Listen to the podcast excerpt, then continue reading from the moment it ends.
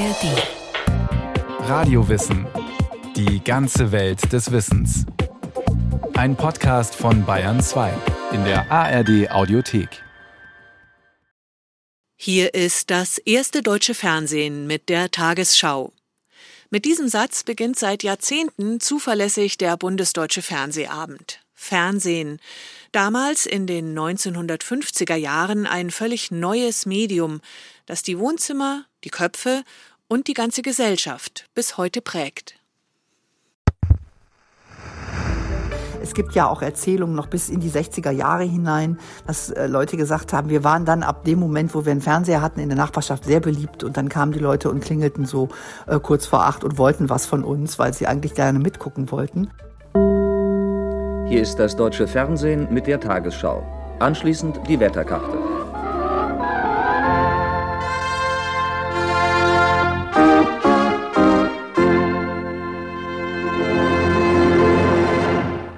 Guten Abend. Das Interessante ist in den 60er Jahren, dass die Leute anfangen, ihre Lebensrhythmen nach dem Fernseher auszurichten. Also das, was wir in Deutschland kennen, ist ja gar nicht überall auf der Welt so, dass um 8 Uhr das Abendprogramm anfängt. Das hat einfach was damit zu tun, dass die Tagesschau um 8 Uhr angefangen hat und dass die Leute sozusagen davor und danach äh, gesagt haben, was machen wir mit dem Abend? Davor essen wir zu Abend und danach gucken wir Fernsehen. Das Fernsehen als Taktgeber des Alltags. In heutigen Zeiten rückt diese Vorstellung immer weiter in geschichtliche Ferne. Dank Internet können wir mittlerweile das Programm genau dann beginnen lassen, wenn wir Zeit dazu haben. Claudia Wick von der Deutschen Kinemathek Berlin spricht über die Jahre nach dem Zweiten Weltkrieg, als das Fernsehgerät im Wohnzimmer neu ist und sich schnell und unübersehbar im deutschen Alltag breitmacht. Und es gibt auch viele soziologische Texte darüber, dass die Möbel im Wohnzimmer sich veränderten, dass eben plötzlich der Fernseher eigentlich das Lagerfeuer war, um das sich alle herumgruppiert haben, dass es eben nicht mehr diese geschlossene Sitzgruppe gibt, in der wir uns anschauen, sondern alle schauen auf diesen Fernseher.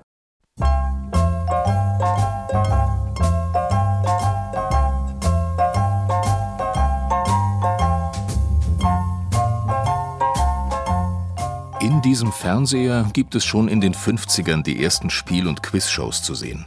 In Ost wie West. Der Bayerische Rundfunk etwa produziert Was bin ich? Das heitere Berufe raten mit Robert Lempke. Erstsendung 1955. Welches Schweindal hätten's denn gern? Lemkes Frage wird bald legendär. Das Fernsehen als Lagerfeuer der Wirtschaftswunderzeit bietet den Gemütern Abkehr vom Krieg – es bedeutet Zukunft, Leichtigkeit und Wohlstand. Es wird verspottet als Pantoffelkino, später geschmäht als Glotze. In der DDR ist es in Verruf als bekanntermaßen langer Arm des Politbüros der Staatspartei SED. Dennoch, das Fernsehen legt in ganz Deutschland ab den 60ern einen historischen Aufstieg hin. Es wird zum wirkmächtigen Massenmedium. Von einer schnellen Erfolgsgeschichte aber kann hier nicht die Rede sein. Die ersten technischen Versuche, ein Bild zu zerlegen und an einen entfernten Ort zu übertragen, gehen bis in die zweite Hälfte des 19. Jahrhunderts zurück. Diese fernsehtechnischen Anfänge wurden von einer Vision getragen, die mit der späteren Nutzung nur bedingt zu tun hat, so Michaela Krützen, Professorin für Medienwissenschaft an der Hochschule für Fernsehen und Film München. Die Idee, die da im 19. Jahrhundert kam, ist die Direktübertragung. Nicht irgendwie, wofür wir heute das Fernsehen vielfach nutzen, um eine Kochsendung anzugucken oder Nachrichten, sondern eigentlich mit anderen sprechen, andere sehen. Das ist der Traum, der dahinter steht. Das ist die Uridee des Fernsehens. Die technische Umsetzung dieser Idee zieht sich über Jahrzehnte. Als die Nationalsozialisten 1933 an die Macht kommen, treiben sie die Entwicklung der Fernsehtechnik stark voran – Ihr Ziel ist Propaganda. Sie wollen den ersten regelmäßigen Fernsehbetrieb der Welt für sich reklamieren können. Tatsächlich gelingt das. Im März 1935 beginnt der Fernsehsender Paul Nipkow vom Berliner Funkturm live auszustrahlen. Fast ein Jahr vor der BBC in Großbritannien. Mit entsprechend triumphalen und pathetischen Worten eröffnet Reichssendeleiter Eugen Hadamowski das Programm. Während wir hier im Saale atemlos lauschen und schauen, hat die Zeit eines neuen unbegreiflichen Wunders begonnen. In dieser Stunde wird der Rundfunk berufen, die größte und heiligste Mission zu erfüllen, nun das Bild des Führers unverlöschlich in alle deutschen Herzen zu pflanzen. Die Realität dieses neuen, unbegreiflichen Wunders fällt dann allerdings eher karg aus. Das beginnt schon damit, dass verschwindend wenige Leute das Fernsehen überhaupt zu sehen bekommen. Von einer nationalen Verbreitung sind wir ganz, ganz, ganz, ganz weit entfernt. Ein paar wenige Leute konnten im Dritten Reich Fernsehen und das war eher so ein, ja, sage ich jetzt mal, eine Attraktion als wirklich ein Massenmedium. An anfangs drei Abenden die Woche gibt es damals zwei Stunden Programm. Und das zunächst nur in Berlin. Zudem stehen die Fernsehgeräte noch nicht in den Wohnzimmern. Michaela Krützen. Zu Hause hatte praktisch niemand einen sogenannten Heimfernseher. Das sind ein paar Dutzend Geräte, 75 oder sowas. So ungefähr um 37. Das ist praktisch nichts. Eigentlich haben die Menschen in sogenannten Fernsehstuben, ganz toller Begriff, Fernsehen geguckt. Da war freier Eintritt und dann sah man halt auf so einem kleinen Bildschirm vorne so ein kleines bisschen Programm, bisschen verrauscht. Dann stand da so ein Techniker daneben, der das ab und zu so justierte, dass man es genauer sehen konnte. Stellen Sie sich ein etwa Schuhschachtel großes Bild vor, also relativ klein. Es ist schwarz-weiß und eine Bildqualität, die eher im bescheidenen Bereich liegt. Also das ist schon ein armes Bild im Verhältnis zum reichen Bild des Kinos. In seinem ersten Sendejahrzehnt ist das Fernsehen ein unausgereiftes Medium und seinen zwei nächsten Verwandten Kino und Radio deutlich unterlegen. Das riesige Propagandaspektakel der Nationalsozialisten um die Olympischen Sommerspiele 1936 in Berlin bietet dem Randmedium die Chance, etwas zu glänzen. In den 16 Tagen der Spiele werden um die 100.000 Menschen durch die Fernsehstuben geschleust. Das tägliche Live-Programm aus dem Olympiastadion macht das Fernsehen populärer. Eine Funktion, die Sportveranstaltungen in der deutschen TV-Geschichte noch häufiger übernehmen sollten. Deutschland muss vor den Amerikanerinnen laufen, das ist ein kleiner Nachteil. Davor Kanada, davor Holland. Wunderbar, die erste Deutsche losgegangen. Wunderbar, die Albus kämpft sich heran an die Kanadierin. Propaganda hin oder her. Von führenden Nationalsozialisten ist kein einziger Auftritt im verwaschenen Fernsehbild ihrer Zeit bekannt. Ein 1939 auf der Funkausstellung vorgestellter Volksfernseher für zu Hause kommt doch nicht. Die Fertigungsanlagen werden nun für die Rüstungsproduktion benötigt. Der Krieg beginnt. Für einige Jahre werden die verbleibenden Fernsehgeräte in Lazaretten aufgestellt. Im November 1943 wird der Berliner Sender durch Bomben zerstört. Das NS-Projekt Fernsehen kommt zum Erliegen.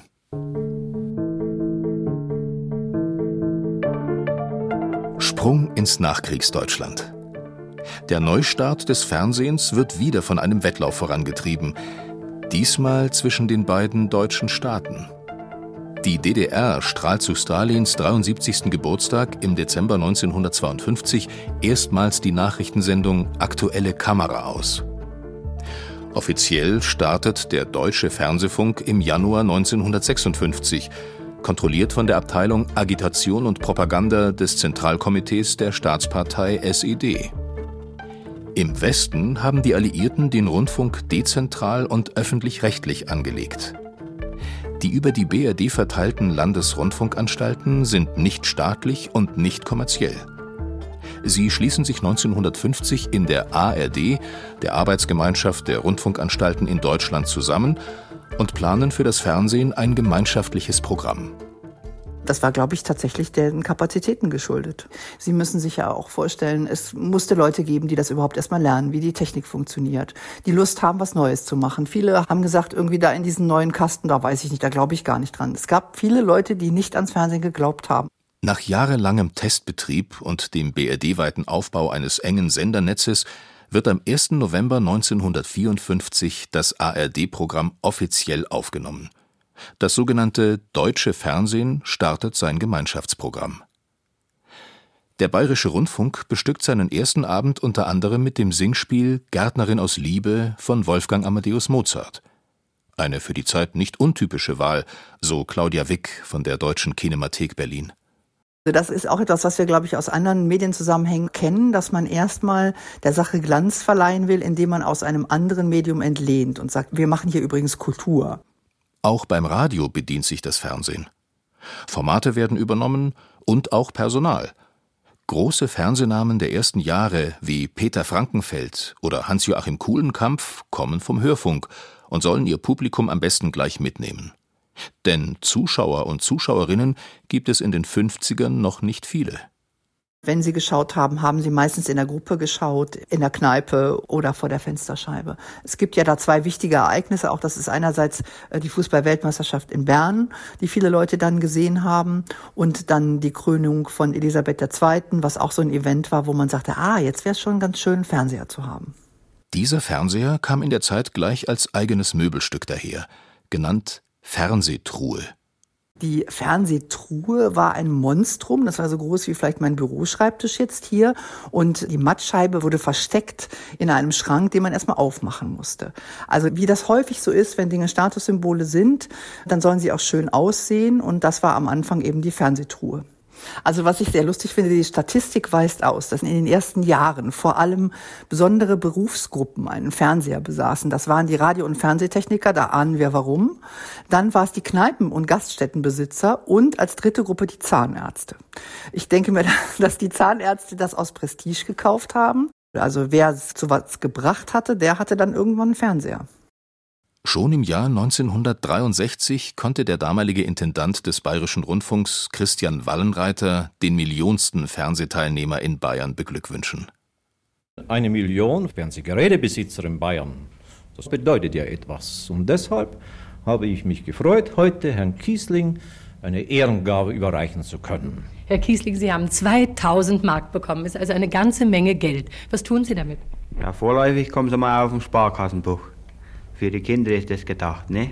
Hören Sie gerne Nachrichten? Ja, Nachrichten alle Tage. Mich würde noch etwas anderes interessieren. In welchem Tempo wächst eigentlich die Zahl der Fernsehteilnehmer? In jedem Monat so ungefähr 10.000. Das sich ausbreitende Fernsehen synchronisiert die Lebenswelten der Menschen in der Bundesrepublik Deutschland. Es drängt die Dialekte zugunsten eines einheitlichen Hochdeutsch zurück, es etabliert 20 Uhr als landesweite Grenze zum privaten Teil des Abends und es bringt überall hin die exakt gleichen Sendungen, egal ob in die Stadt oder aufs Land. Nach Anfangsjahren mit genau einem Programm wächst das Angebot in den 1960ern. Das Bundesverfassungsgericht untersagt 1961 die Einrichtung eines staatlichen Fernsehprogramms, das die Regierung Konrad Adenauers plant. Das Fernsehen soll Ländersache und öffentlich-rechtlich bleiben.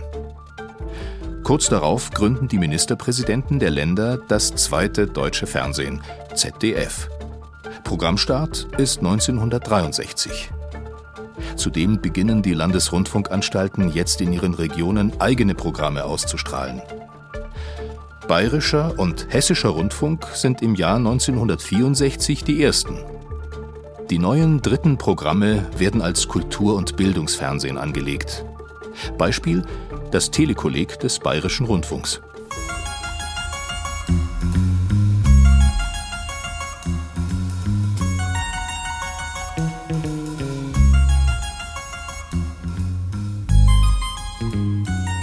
How do you do?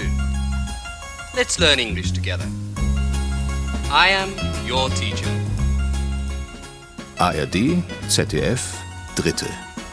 Ab Mitte der 60er gibt es Konkurrenz auf dem Fernsehmarkt und das Publikum hat die Wahl. Aber gesäppt wird noch nicht. Wer umschalten will, muss anfangs noch aufstehen. Denn die Fernbedienung kommt erst Mitte der 1970er Jahre.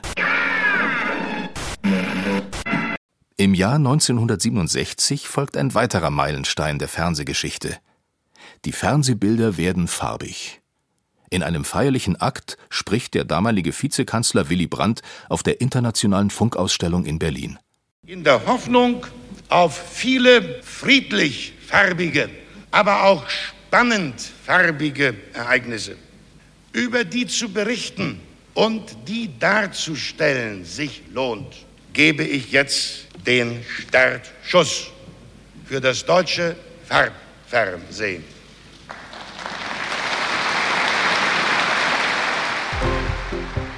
Zu diesen Worten drückt Willy Brandt auf einen Knopf, um das Fernsehbild auf Farbe umzustellen. Der Knopf allerdings ist nur eine Attrappe und ein nervöser Techniker hat das Bild schon bunt gestellt, bevor Brandt überhaupt zudrückt. Eine Panne, die kaum jemand bemerken kann, denn die wenigsten haben in dieser Zeit farbfähige Fernseher zu Hause stehen. Das sollte sich allerdings schnell ändern. Fußballmannschaften besser auseinanderhalten zu können oder die Olympischen Spiele 1972 in München in Farbe zu sehen, solche Wünsche verschaffen den neuen Geräten bald guten Absatz. Die erste Sendung, die der Bayerische Rundfunk in Farbe ausstrahlt, ist übrigens Was bin ich? Aufgezeichnet unmittelbar auf der Berliner Funkausstellung 1967. Wie Robert Lemke gleich zur Begrüßung ankündigt. Das ist übrigens ein einmaliger Exzess. Schon bei der nächsten Sendung kehren wir reumütig zu Schwarz-Weiß zurück. Der Bayerische Rundfunk hat nämlich noch keine Farbelektronik. Im Übrigen ist Farbe schon eine feine Sache, auch wenn man im Laufe der Zeit draufkommen wird, dass es Schwarz-Weiß-Sendungen gibt, die recht farbig und bunte Sendungen, die ziemlich fad sind. Aber noch viel wichtiger als das farbige Sehen wäre es ja, wenn wir uns das Denken in Schwarz-Weiß-Kategorien abgewöhnen und ein bisschen mehr Gefühl für Zwischentöne entwickeln könnten. Was ich auch immer noch sehr lustig finde, ist, dass äh, das Feuilleton geschrieben hat, man wäre sich gar nicht sicher, ob das so eine gute Idee ist mit der Farbe, weil in Schwarz-Weiß sei das doch alles konzentrierter und viel kunstvoller. Also das ist etwas, was sich ständig wiederholt und ja auch an anderen Medien sich zeigt, dass man immer sagt, das, was früher war, ist auf jeden Fall besser. Erst ist das Fernsehen überhaupt nicht kulturell und dann ist es nur kulturell, wenn es schwarz-weiß ist. Im Jahr 1970 besitzen 68 Prozent aller bundesrepublikanischen Haushalte ein Fernsehgerät. Das Fernsehen tritt in die Phase seiner größten Wirkmacht ein. Es wird zum Leitmedium der BRD. Und dann kam die Zeit, die würde ich sagen bis in die 90er Jahre auch hineingereicht hat, dass wenn Sie eine Platte rausbringen wollten, wenn Sie Karriere machen wollten, wenn Sie als Partei eine Wahl gewinnen wollten, dann müssen Sie im Fernsehen sein, weil da alle Leute es mitbekommen und weil am nächsten Tag darüber geredet wird und sie deswegen auch die Kultur und die Gesellschaft, den gesellschaftlichen Diskurs prägen können. Das Fernsehen der DDR genießt nicht das gleiche Vertrauen. Den Bürgerinnen und Bürgern ist der staatliche Einfluss aufs Programm des deutschen Fernsehfunks wohl bewusst.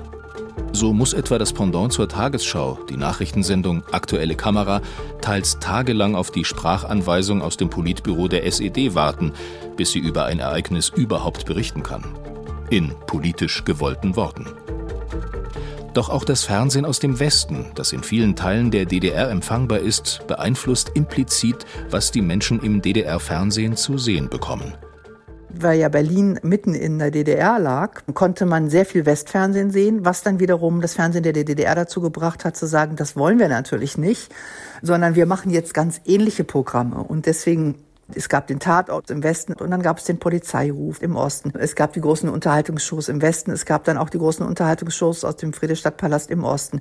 Man hat schon versucht, in diesen ganzen Unterhaltungsformaten, Serien, Krimis, alles, was das Fernsehen eben populär gemacht hat, auch mitzuhalten und die Leute in den eigenen Äther zu ziehen.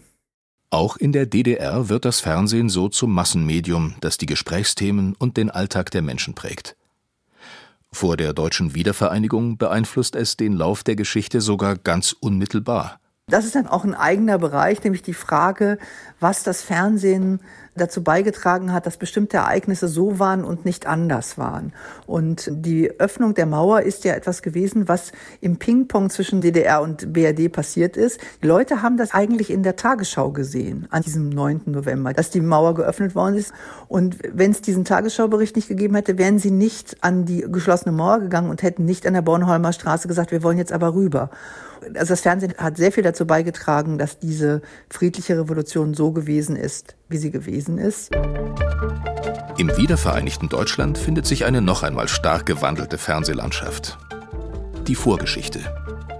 Schon 1981 lässt das Bundesverfassungsgericht kommerzielle Fernsehprogramme zu, da die neuen Verbreitungstechnologien Kabel und Satellit nun die technischen Voraussetzungen für eine Vielfalt an Programmen geschaffen haben. Der Regierung des damaligen Kanzlers Helmut Kohl kommt dies zu Pass. Kohl fühlt sich als Opfer eines Meinungskartells der öffentlich-rechtlichen Sender und treibt den Ausbau der neuen Technik voran. 1984 nehmen dann die beiden ersten privaten Sender Deutschlands, Sat1 und RTL Plus, ihr Programm auf, können jedoch anfangs nur eingeschränkt empfangen werden. Die Umwälzungen, die das sogenannte duale System aus öffentlich-rechtlichen und privaten Sendern bringt, beginnen anderswo.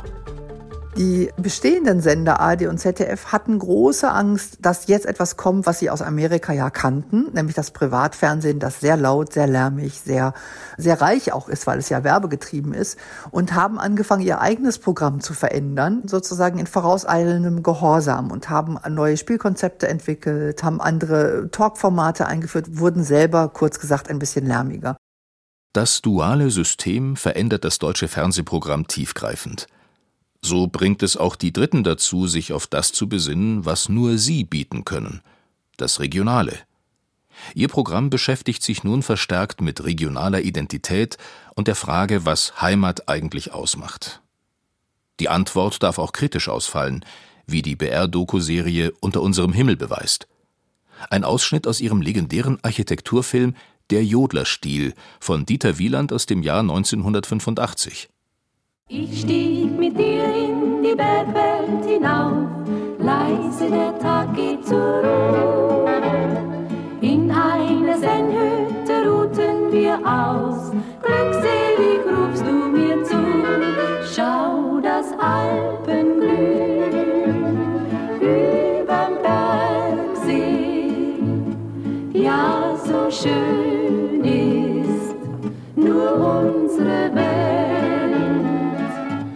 Kennen das neue Bayern? Bayern im Landhausstil, Oberbayern, Hochglanzbayern, Superbayern, Superweiß und Blau. Die Häuser mit der besonderen Oberweite, unübersehbar viel Holz vor der Hütten, Balkone wie für einen Dampfer, sakrisch hergefräst, dass man es im Winter im Plastikfrischhaltebeutel einwickeln muss.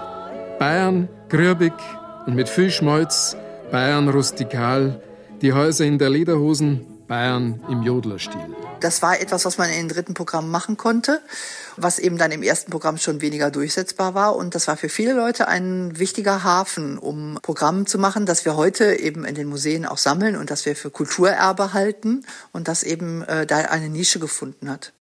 Das Privatfernsehen wird in Deutschland dank seiner gewachsenen Verbreitung dann Anfang der 90er wirklich sichtbar.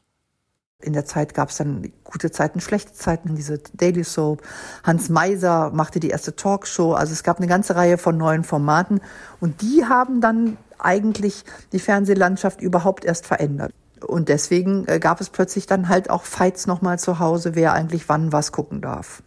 Dann fingen auch die Leute an, darüber zu reden und Glücksrad gucken und der Preis ist heiß gucken. Es wurde dann auch Mode und man konnte dann sogar als Intellektuelle auch schon diese ganzen Sachen sehen und konnte sagen, ich bin halt irgendwie cool. Das war wirklich interessant zu beobachten, wie das, ähm, wie das auch zum guten Ton gehörte plötzlich, dass man keine Scheu vor den Programmen der Privatsender hatte.